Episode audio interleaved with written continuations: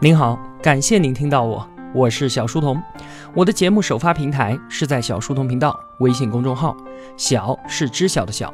为了方便您收听往期节目，所有的音频我也会更新到喜马拉雅之类的各大音频平台。那如果想与我们互动交流的话，请在公众号内输入两个英文字母 QQ，我会把交流群推送给您。小书童将常年相伴在您左右。我们正在解读《激荡十年》。水大鱼大，作者吴晓波。今天的这一期节目啊，因为内容比较多，我的语速要说快一点，不然呢，可能在半个小时之内说不完。我们的讲述到了二零一二年，在这一年的十一月份，中共第十八次全国人民代表大会召开，选举习近平为全党的总书记，中国新的政治时代和经济时代到来了。那么，刚刚过去的温湖十年。成绩单是怎么样的呢？我们中国的 GDP 平均每年都保持了近两位数的增长，总额呢翻了四番，相继超越了德国和日本，成为了全世界的第二大经济体。与此同时呢，我们也是全世界最大的出口国和第二大进口国，全球第一大储备国。不过呢，当然了，与此同时，我们也看到了困扰中国经济的种种难题。国进民退的模式让民营企业融资困难，沉重的税务压力让他们在严峻的经济形势下面难以生存，资本开始纷纷的外逃，经济产业结构的畸形已经到了不得不进行调整的地步。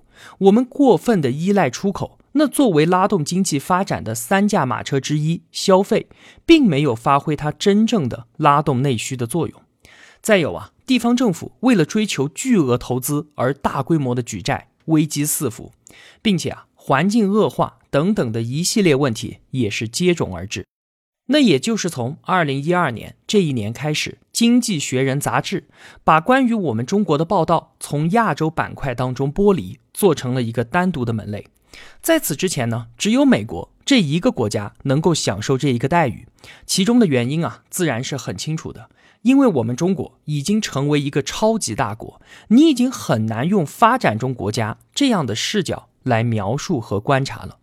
虽然啊，我们在经济体型上已经十分的庞大和健壮，但是在成长模式上面，我们中国依然陷入到了苦恼的制度瓶颈和路径依赖。那些原本支持经济增长的基本要素。像是土地成本和劳动力成本的优势，像是环境可持续的代价，都在逐一的消失。从种种的迹象当中啊，我们都看到中国改革开放的上半场已经结束了。在二零一二年啊，无论是外贸还是内贸，都是让人忧心忡忡的。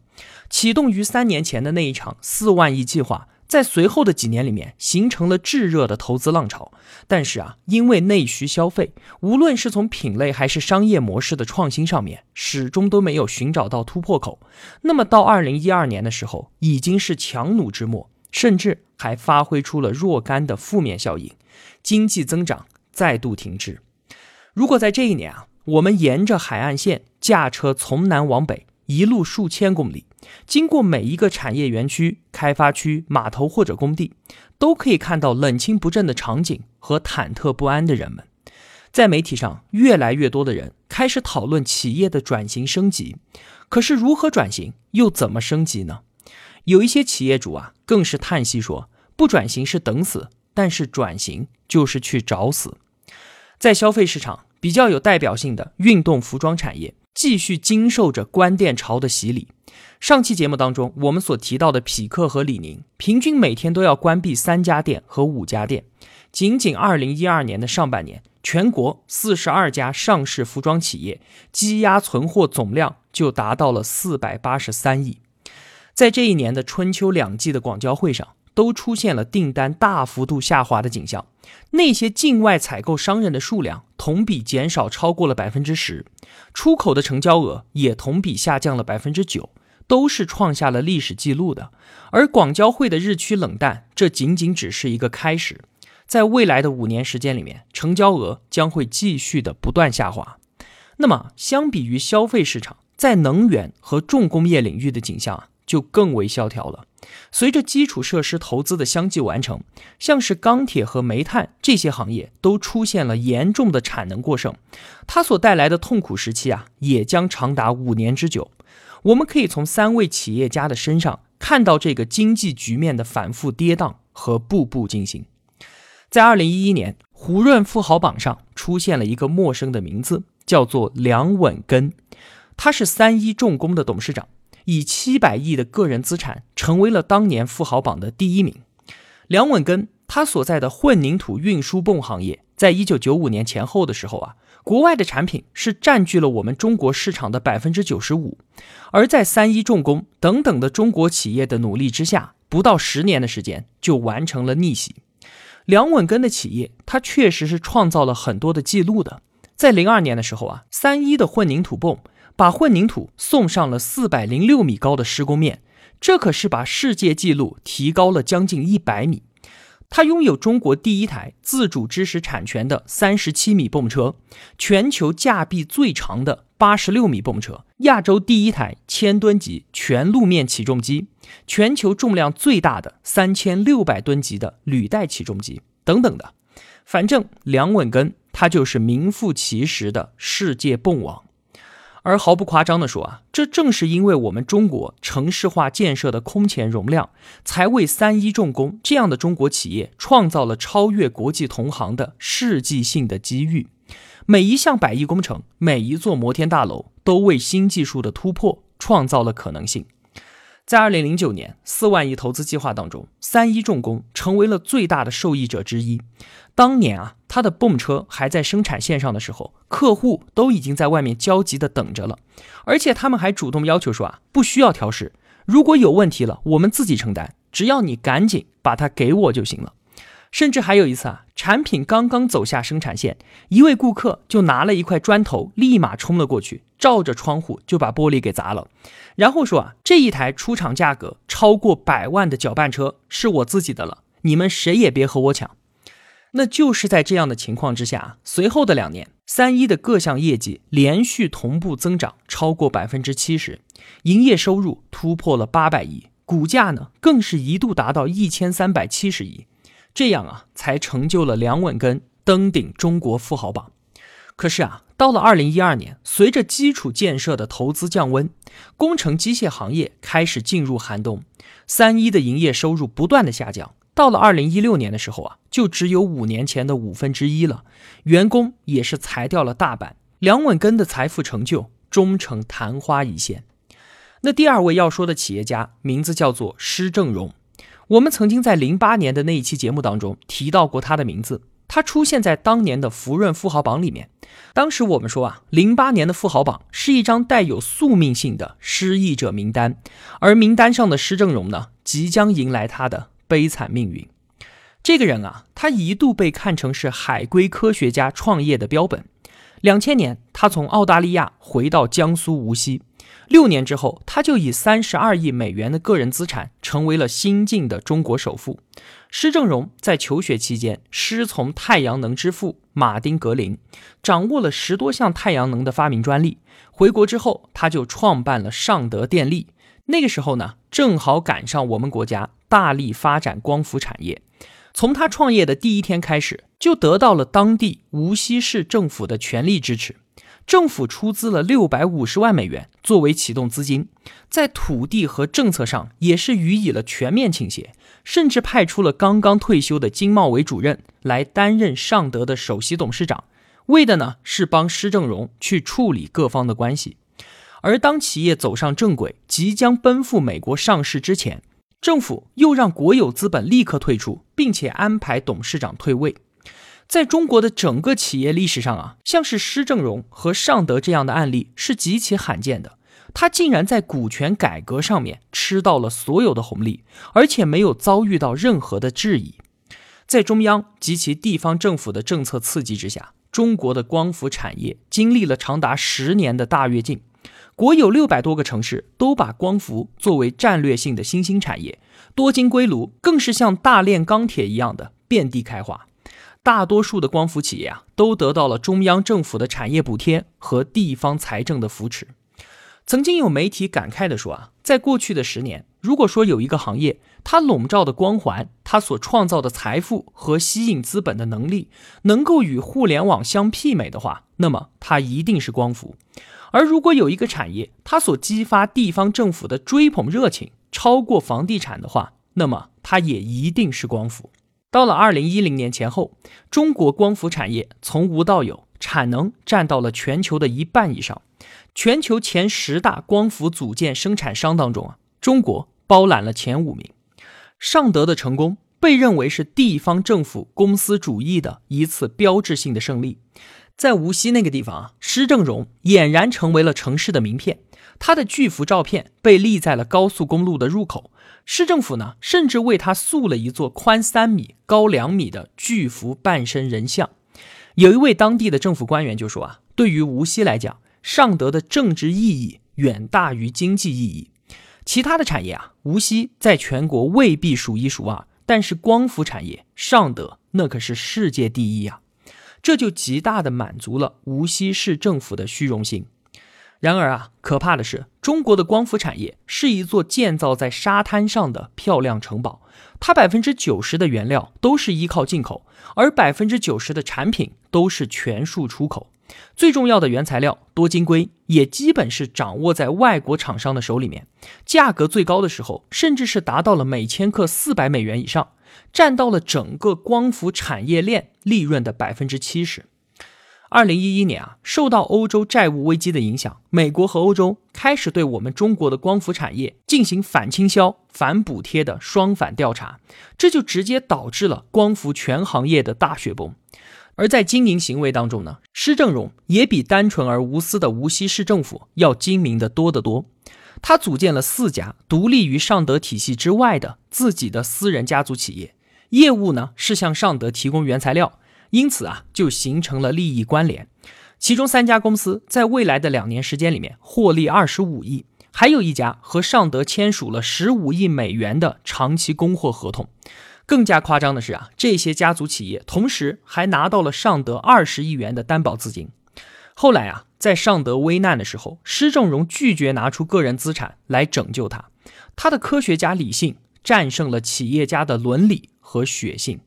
最后，尚德破产重组，当地国企成为了政府指定的接盘侠，而施正荣的巨幅宣传照在二零一二年的八月被悄悄地撤了下来，他的名字在无锡。变成了一个尴尬的禁忌。那最后一个要说的企业家呢？他名字叫做张志荣，是当时最激进的造船大王。他的荣盛重工在短短的六年时间里面啊，就迅速成长为了第一大民营船企。还是随着零九年的四万亿计划的推出和银行大规模放贷，造船产业被列入了十大振兴产业之一，受到了地方政府和金融机构的强烈青睐。上千亿的资本疯狂的涌入，中国的造船热浪就这样平地而起。一年之后，二零一零年，我国就超越韩国，成为了世界造船第一大国。在这一股造船运动当中啊，沿海的江苏、上海、浙江、山东、广东都开展了一场大竞赛。其中呢，江苏省是遥遥领先。而在江苏省内部，张志荣又是最最凶猛和高调的一个。他的荣盛重工在一零年接下了四十六艘船舶的订单，销售收入高达一百二十六亿。十一月份就跑到香港挂牌上市，募集资金一百四十亿港币。而就在我们谈官相庆、超越韩国的同时，也有人意识到啊，造船业的未来似乎并不容乐观，可能会出现严重的产能过剩。但是啊，在当时的张志荣看来，产能过剩那是将来的事情，目前现在的情况是订单多到接都接不完。即使将来有风险呢，我们央企也不会受到太大的影响。现在呀，我们先狠赚一笔再说。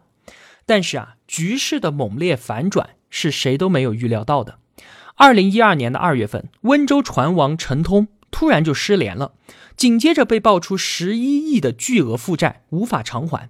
陈通的跑路是造船业危机的第一张多米诺骨牌。接下来的一年，全国三千四百多家造船企业全部都陷入到了资金紧张、订单锐减的困境，两千多家造船企业倒闭歇业。这一年年底，国务院会议上面，造船业从十大产业振兴的名单当中被划了出去，明确定义为产能过剩。刚才所讲的这三个故事啊，从世界泵王、光伏之王到造船大王，他们的起落在世界工业史上都堪称经典，而且是不可复制的。在一个由强势政府所主导的市场环境当中，资源的配置模式十分极致，它足以在最短的时间内聚合能量，拉动经济的复苏，对任何一个产业造成战略性的调整。但是同时呢，也是因为这只看不见的手的干预，造成了资源的错配和浪费。我们可以把二零零八年年底到二零一二年视为一个经济周期。吴晓波呢，在书中为我们总结了这个周期当中的四个重要特征。第一个，中央政府对于产业经济的主导能力非常的强悍，而其政策的传导性则会层层加码。无论是机械装备、光伏还是造船业，在这四年时间里面的规模扩容，都不是顶层设计的时候所预想到的，而是出现了成倍的扩容效应。它是非常的容易形成 GDP 意义上的巨大胜利的，但是呢，又会在下一轮的周期调整当中发生严重的失控。第二个特征是中国政府始终没有摆脱对于投资的路径依赖。相比于内需消费的唤醒，以大规模货币投放为基础的基础设施投资，无疑是一剂立见成效的猛药。但是啊，它所造成的后遗症则是不可避免的。第三个呢，随着人口红利的消失和城市化运动进入中期，外延式发展的边界渐渐地显现了出来。陡然增加的制造能力，很容易在周期波动当中出现战略性的过剩。最终啊，会造成企业的危机和社会资源的巨大消耗。以效率提升和技术创新为主题的转型升级，已经是势在必行了。第四啊，作为全球第一的人口大国和制造大国，中国产业经济的波动是直接影响到国际能源的价格和产业格局的重构的，甚至足以影响一些能源输出国的政局稳定。有的研究数据就显示啊，当中国的增长率下降一个百分点的时候，新兴市场就会相应下降零点七个百分点。中国效应的传导性变得越来越强，也越来越可怕。它成为了全球经济复苏的中枢地区，当然，它也是最不确定的因素之一。这些新特征的出现啊，意味着我们中国经济进入到了一个全新的发展阶段。它既不是一个典型意义上的市场经济国家，也不再是一个经典意义上的发展中国家了。它需要被重新的定义和审视。正如我们开篇所说的那样，中国改革开放的上半场已然结束了。那么，与制造业所发生的种种危情相比呢？我们的互联网经济仍然以轻快的步伐在向前迈进着。二零一二年啊，全球智能手机的出货量达到了七点一七亿部，比起去年增长了百分之四十五。中国的出货量呢，有一点八二亿部，居世界之首。在一二年的三月二十九号，微信同时在线人数突破了一个亿，达到这个数字啊，曾经的 QQ 走了十年，Facebook 用了六年半，Twitter 用了四年，而微信呢，只用了四百三十三天。紧接着。微信推出朋友圈，一个建立在手机上的熟人社交圈就这样正式出现了。八月二十三号，微信公众平台上线，它兼具媒体和电商的双重属性，革命性的改变了我们中国互联网以及媒体产业的既有生态。很快的，越来越多的作者开通了他们自己的微信公众号，包括我们小书童频道在内，都被称之为自媒体。传统媒体的传播壁垒就这样被击穿了。在后来的几年时间里面，报纸和杂志这些媒体都出现了雪崩式的倒塌，一个全新的舆论生态在微信平台上面赫然出现。比较典型的借助微信公众号生态崛起的个人，像是罗振宇，他本来是央视对话栏目的制片人，同时呢也是策划专家和公关大师。在三 Q 大战之后啊，被马化腾邀请去给全体的腾讯高管做培训。他在公众号出现不久，就开通了逻辑思维，一年之后订户超过一百万。到了现在，从逻辑思维延伸出来的得到 APP，俨然成为了自媒体和知识付费的风向标。那对于企业而言啊，公众号也是拓展出了一片陌生而且新颖的商业天地。商家能够用最低的成本和最快的速度发布资讯，获取用户。几乎每一家中国的公司都必须思考一个问题，就是我与微信到底有着什么样的关系？另外呢，在这一年的夏天，有两个出生于一九八三年的人都拿出了他们自己重量级的互联网产品。一个人呢叫做张一鸣，他推出了一款新闻推荐产品——今日头条，用算法替代了编辑。slogan 是你关心的才是头条。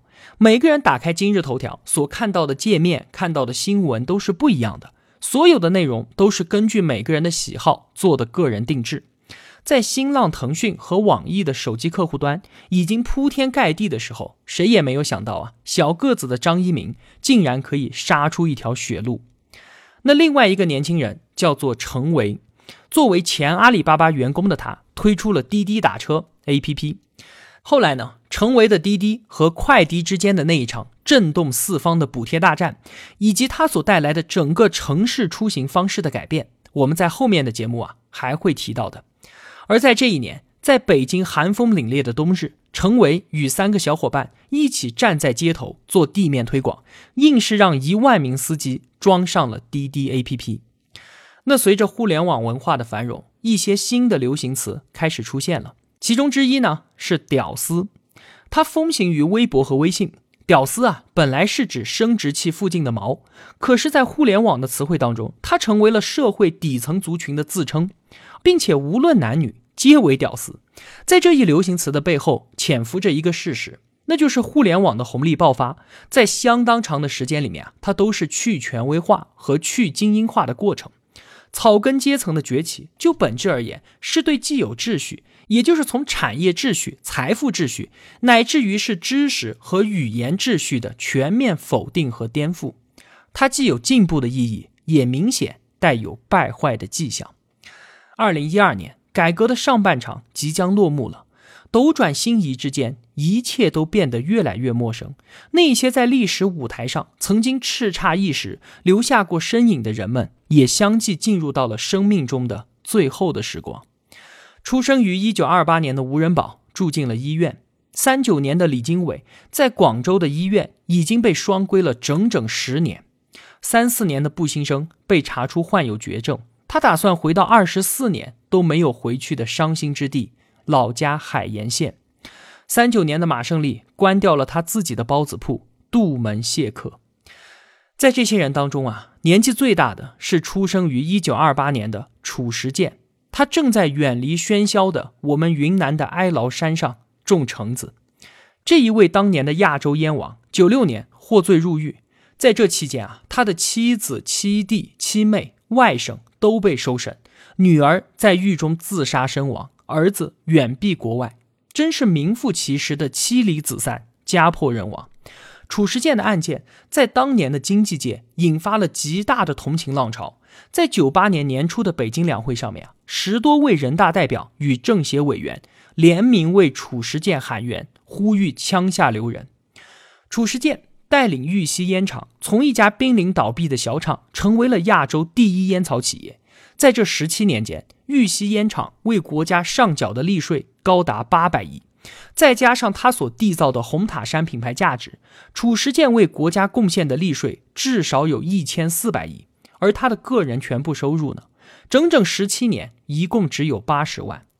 褚时健案举国震荡，引发了无数人的深思。像他这样的为国家做出过巨大贡献的企业家，他们的劳动价值应该被如何认定呢？一九九九年的一月份，褚时健被判处无期徒刑。两年之后啊，因为他的身体有病而获准保外就医。出狱后的褚时健和妻子去到了哀牢山。承包了两千四百亩荒凉山地，开始种甜橙。此后的十余年间，偏远寂寥的哀牢山突然就成为了很多民营企业家的奔赴之地。吴晓波说：“啊，对于褚时健的同情和质疑，超出了对于他案情法律意义上的辩护，而实质呢，是一个财富阶层对于自我境况的某种投射式的认知。”褚时健和他的妻子两个人独上哀牢山。他对于自己所受的遭遇毫无反抗和辩驳，也不打算与过往的生活有任何的交集。自从上山的那一天起，他的生命就已经与哀牢山上的枯木同朽，其行为本身就是一种典型的自我放逐。也正因此，在公众同情和刻意沉默之间，无形中营造出了一个巨大的悲剧性的效果。从某种意义上来说啊，褚时健在哀牢山上的圈地自困，带有极其浓烈的意象特征，就宛如那一代。在扭曲的市场环境当中挣扎着成长起来的企业家们的极限情境，面对这一场景啊，他们都不由自主地唤起同理心，构成集体心理的强烈回应。每个人的心中都好像有一座云缠雾绕的哀牢山。二零零三年，王石去到哀牢山看望褚时健，站在一块荒地前，王石指着一尺多高的果苗，问褚时健：“什么时候能挂上果呢？”褚时健说。六年之后吧，这个时候的他已经快七十五岁了。我们可以想象一下，一个七十五岁的老人，戴着一个大墨镜，穿着破圆领衫，兴致勃勃地跟我们讨论六年之后的事情，是一个什么样的场景？而眼前的这一位老人，他的生命当中还有过一段至暗的时光。王石感慨地说：“啊，如果我遇到楚老那样的挫折，到了他的那个年纪，我会想什么呢？我不知道。”但是我知道的是，我一定不会像他那样的勇敢。人生总有起落，精神尚可传承，这是楚城的广告词。几个简单的文字里面，浸透了这个时代的所有曲折与顽强。战争、手足永别、下放、右派、企业家、阶下囚、老年丧女、古稀之年创业，这些人生当中的巨大跌宕经历，都是褚时健这个人的关键词。他的命运线显得那么的浓墨重彩，在公众的眼中，他是一个承载了浓重时代特色的创奇者，一个充满了悲情的悲剧性人物。甚至现在楚城的成功也显得那么的悲壮。而楚老呢，他对于自己人生起落的解释，比任何人都显得平静。他说啊，改革嘛，总是要付出代价的。对于如何看待自己当年的牢狱之灾，楚老说啊。其实想起来，应该要感谢那一段经历，这一切都是财富。如果没有那段经历，也就没有今天的褚时健了。他的语气平静，而眼神笃定。在褚时健的传记当中，楚老在前言写下了这样一段话：我自己做的最问心无愧的事情，就是没有庸碌的生活。我曾经有过人人羡慕的辉煌，也曾经跌落到人生的最低谷。但是，不管在什么阶段、什么年龄，我都在全心全意的做事，不曾虚度时光。我在经历了国家和民族半个世纪的跌宕起伏之后，还能看到今天翻天覆地的盛世景象。我感谢命运待我的宽厚。有人问褚时健说：“你想过历史会怎么评价你吗？”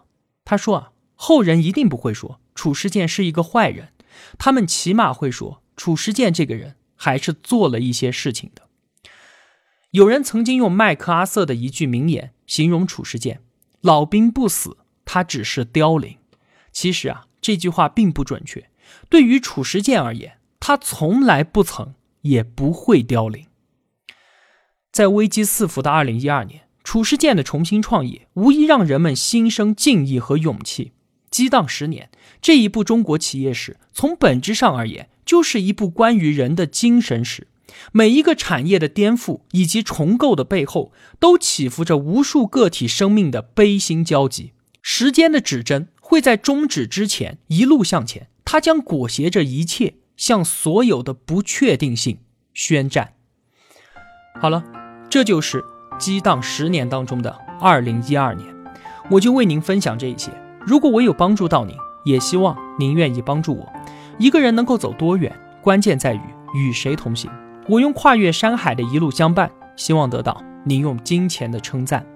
我是小书童，我在小书童频道与您不见不散。